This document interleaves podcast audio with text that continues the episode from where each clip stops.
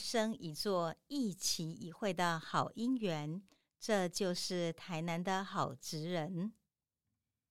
各位亲爱的好朋友，很高兴又到我们台南好职人 p a r k e 时间了。今天呢，我们要录制呢是台南好职人中的好伙伴，好伙伴的最后一位，当然非常压轴了。因为呢，我们今天录的这位朋友呢，我觉得很开心哦，他总是让我觉得带来满满满满的能量。因为李文金老师呢，走到哪里都是笑，而且。他非常可爱哦。自从我们在这个台南好职人写完了以后呢，采访他之后呢，那李文清老师呢，天天都跟你讲早安晚安的。突然间觉得哇，你每天这么辛苦，然后呢，有一个人每天这样问候你，突然间觉得好温暖的暖流了。那我在采访李文金老师的时候呢，跟他谈了很多。最后呢，我给他的这篇文章，我的定义就是我赢了我自己，因为呢。他改变自己人生哦，那这是目前李文金老师是台南市劳工局校园种子讲师的一位。那么做讲师哦，他自己说我都没有想到嘞，很 surprise，对不对？可是我觉得大家呢，在所有的当时的这个听过他的讲座人都觉得。超级喜欢这个李老师的，我还印象记得哈，有好几次我的朋友去听，听完之后呢，他就录了一段给我看，说：“哎呀，老师，偷偷给你看一下哦，你看这个老师很可爱，而且他提到你，哎，所以我才发现说，李老师您真可爱哦，常常的让我觉得你永远都在我身边哦。那么在采访李老师之后呢，我们请老师留下一句话给我们所有的老公的朋友们。那老师留下了这句话是这样讲的。任何事情要先赢过自己，才有力量去改变现状，提升自我的价值。我想老师又要讲这样一段话，是因为我觉得很多人哈对很多自己目前的自己不是那么了解，因为从来没有懂得自己，所以呢也就没有发现自己非常好的能量。而有些时候，创造生命的惊奇是要从你呢走出去开始，走出去要勇敢。走出去呢，要克服自己呢，其实不可能去做的事情。因为这样缘故呢，李文清老师今天这个故事，我们有他的一个生平呢，慢慢来跟各位分享。其实你自己有许多无限可能，就看你自己能不能先说服你自己，赢过自己，去做最好的自己了。那其实呢，李文清老师他们本家是在嘉里新哦紫龙庙的附近。那他的父亲后来因为工作的关系，就迁到台南市来定居。童年时期家境算是比较不好的，那因为这样缘故呢，又到台南来谋生。所以呢，父亲呢，当时呢，对他们姐妹的教育就是顺其自然，也让他在的眼睛汤吼，阿拉西刚刚被去假套路，阿拉去假套路。其实后来呢，李文金老师谈到一件事情，说老师，我也不知道我自己呢，是不是就好读册。但是爸爸可能觉得我算是一个读书成就稍微好一点的，所以就鼓励我一直读。那他自己的姐姐呢，大姐国小毕业之后，其实也是为了不要让家里有太多的负担，就到成衣工厂呢赚钱贴补家用。在刚开始采访他没有多久的时候，他就提到他这个大姐，因为呢，他觉得这个大姐到现在他还在照顾，而且呢，他对他的大姐呢怀着非常非常深刻的感恩。他总觉得这个很像是姐姐呢，牺牲了自己之后呢，才能够成全自己，一路呢能这样顺遂的走来。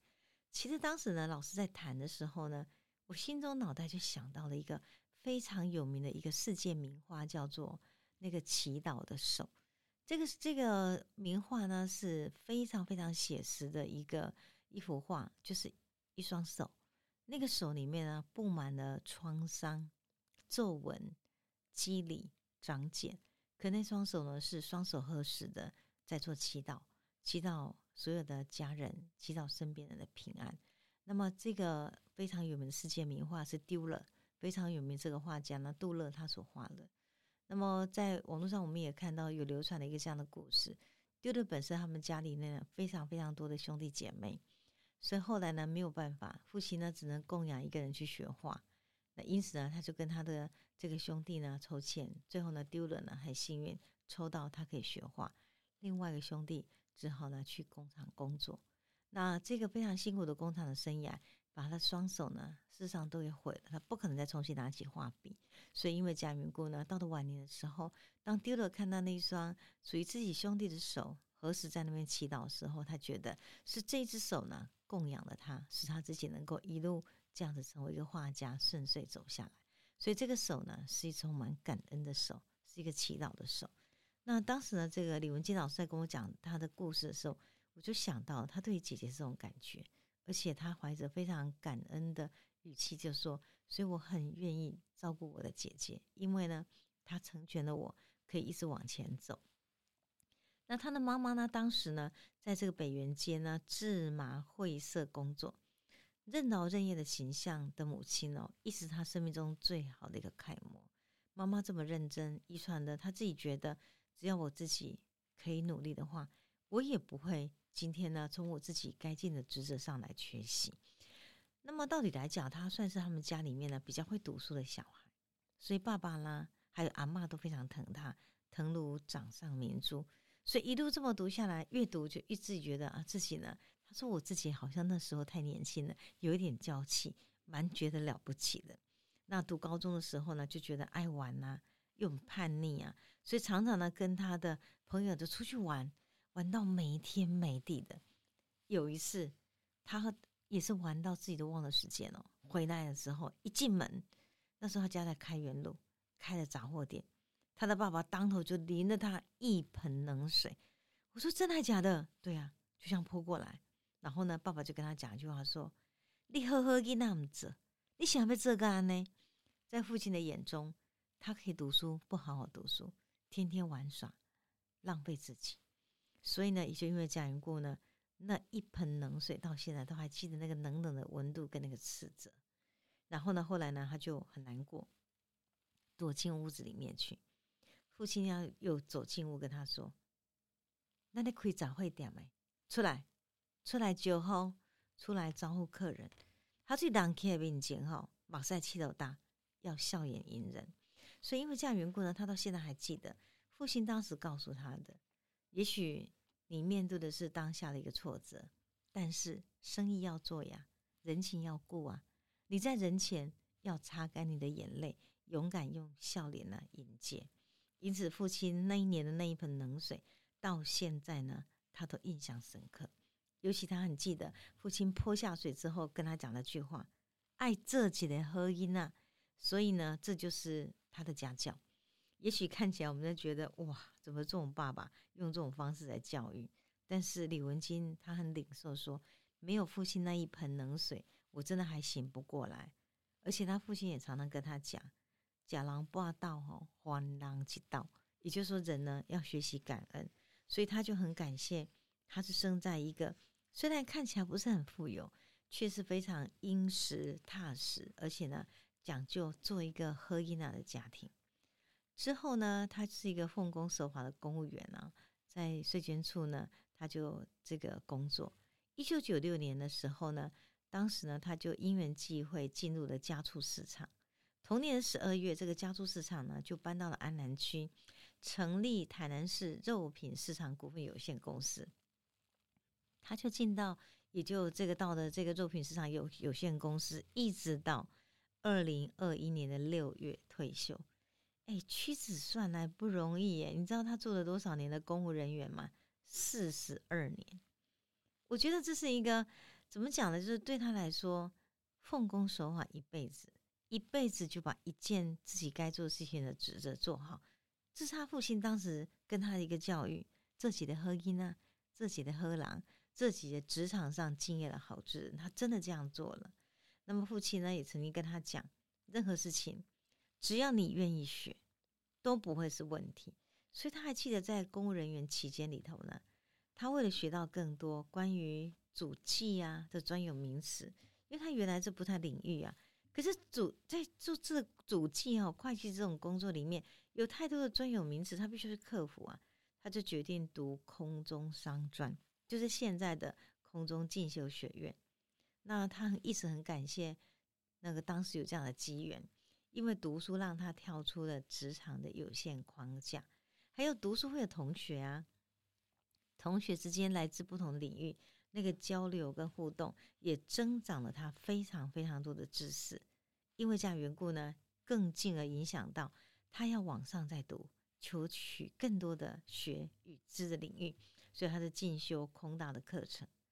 那在女儿的青春期的时候，他也很希望跟女儿一起成长，因为呢，他觉得好像青春期的孩子很难去讲话。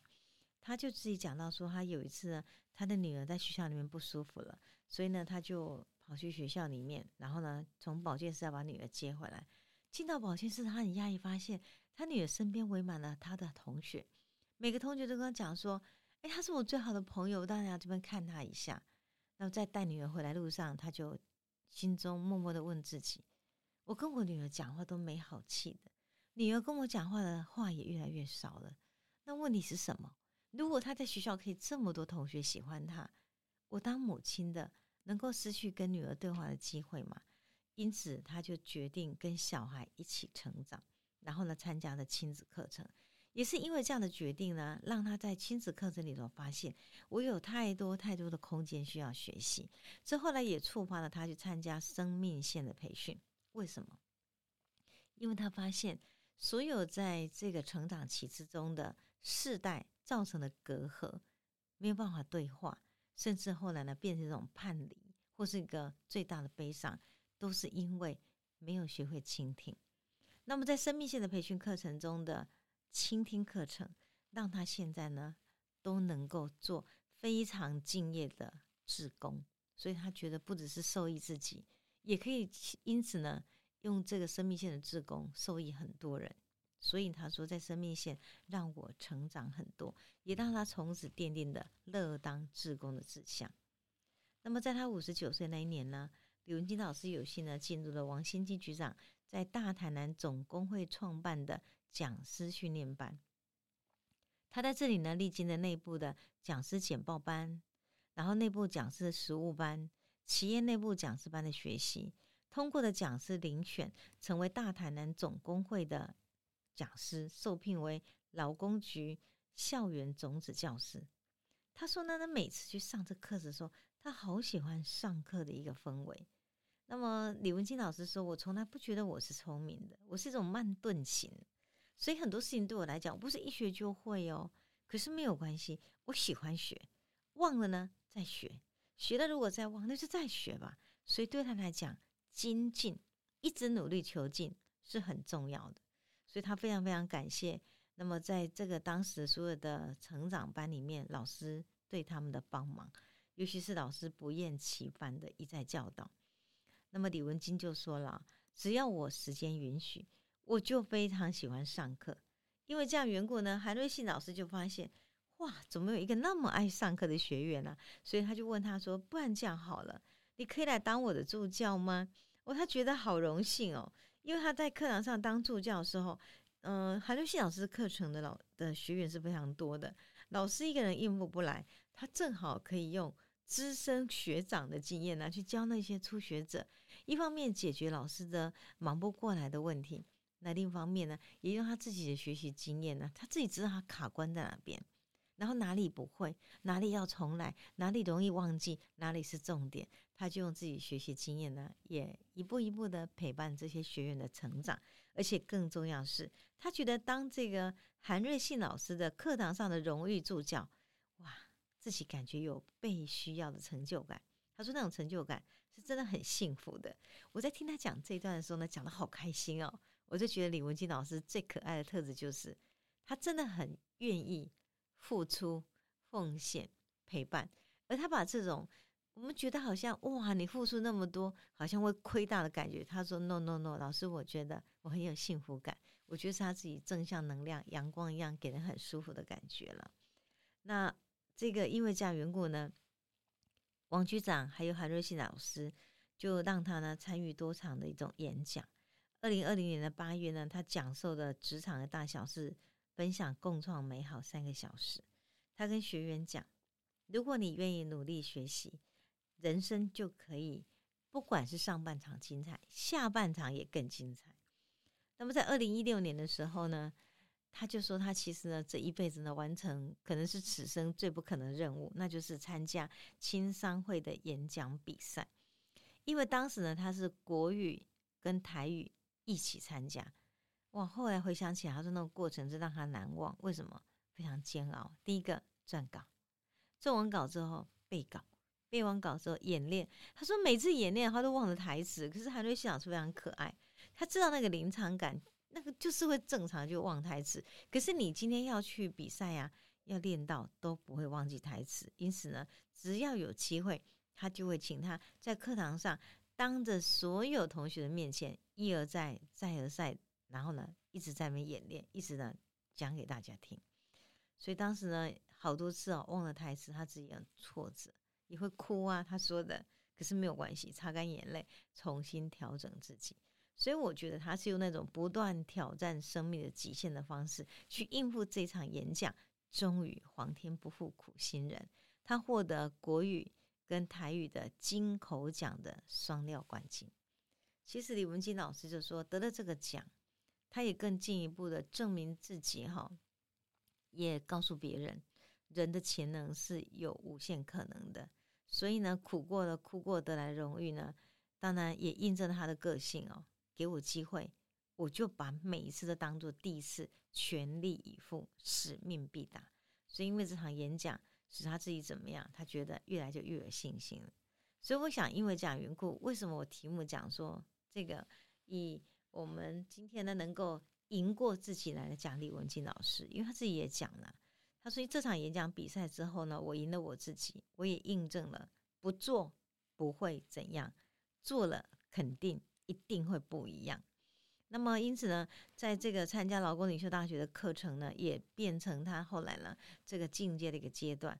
他很喜欢上课，跟我说：“老师，只要有课我都想去上。”那种感觉就是，我觉得孔子讲过的“啊学如不及，有恐失之”哦。我今天学习的时候呢，好像怕赶不上，那他赶上又觉得，哎，我会不会掉了些什么东西一样？所以我觉得这就是他非常非常好的一个学习的精神。他参加劳工领袖大学的初阶班、进阶班、高阶班以及两年的精英班，在这里头呢，不但学习了劳工应有的法律知识、生活智能、待人处事礼仪。也认识了不同行业的佼佼者，所以他的视野呢就更宽大。我觉得每个视野的宽大也可以改变未来。确实，李文基老师觉得他的未来呢真的完全不一样，未来都是梦了哈。那么完成劳工领袖大学的高阶课程之后，他在二零一八年呢也参加了劳工这个议事论坛，担任语坛人，畅谈劳基法的面面观。那么在准备的过程中，他又觉得自己呢，生活中充充满了很多的活力。他觉得学习是一件好好的事情，有事做就一件更好的事情。所以在每次参与里面，他自己觉得好像回到年轻时代，热情有活力。因此，他很鼓励身边的朋友要把握每个学习的机会，不断学习是改变自己最好、最有价值的方法。所以，他也透过不断的学习呢，让自己呢得以呢创造一个新的领域。所以我在写这篇文章，然后呢，跟还有跟李文静老师接触了之后，我自己就非常感触的在想，你要知道吗？其实人生哈，它就是一个孔子讲的“十有五志于学，三十而立，四十而不惑，五十知天命，六十而顺，七十从心所欲不逾矩”。我们人呢，都不可能一下子蹦出来成为一个天才的，或者一个超人的。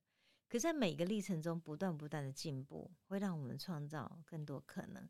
而在创造这种可能的历程中，我们会加入很多生活中，我觉得你自己呢，从中想不到的一种元素。元素活化了你，元素带来很多好的因缘。所以我觉得，一个好学的人，他的世界是不会贫穷的。一个好学的人，他很容易发现花园，花园里面呢有各种花，因此这花团锦簇会让他觉得非常幸福。所以我觉得。今天假设好学的过程中可以成就我们，那么我们就可以勇敢的走入这个花园。而我们今天李文金呢老师，我们用好伙伴来介绍他，是因为老师后来呢，他进入的校园来做种子老师，而这种种子老师，我感觉就是一个种花的人，他种了很多朵很多朵的花，让你带回去。李文金老师快乐分享的演讲，像一朵朵花散播出去，让公吼翠灰翠灰。那个嘴巴讲出去的是一个花朵，用一席演讲给人喜悦跟丰收，活到老学到老，这就是我们所认识的李文金老师最美好的一面。希望你也喜欢李老师的每一场演讲。谢谢您。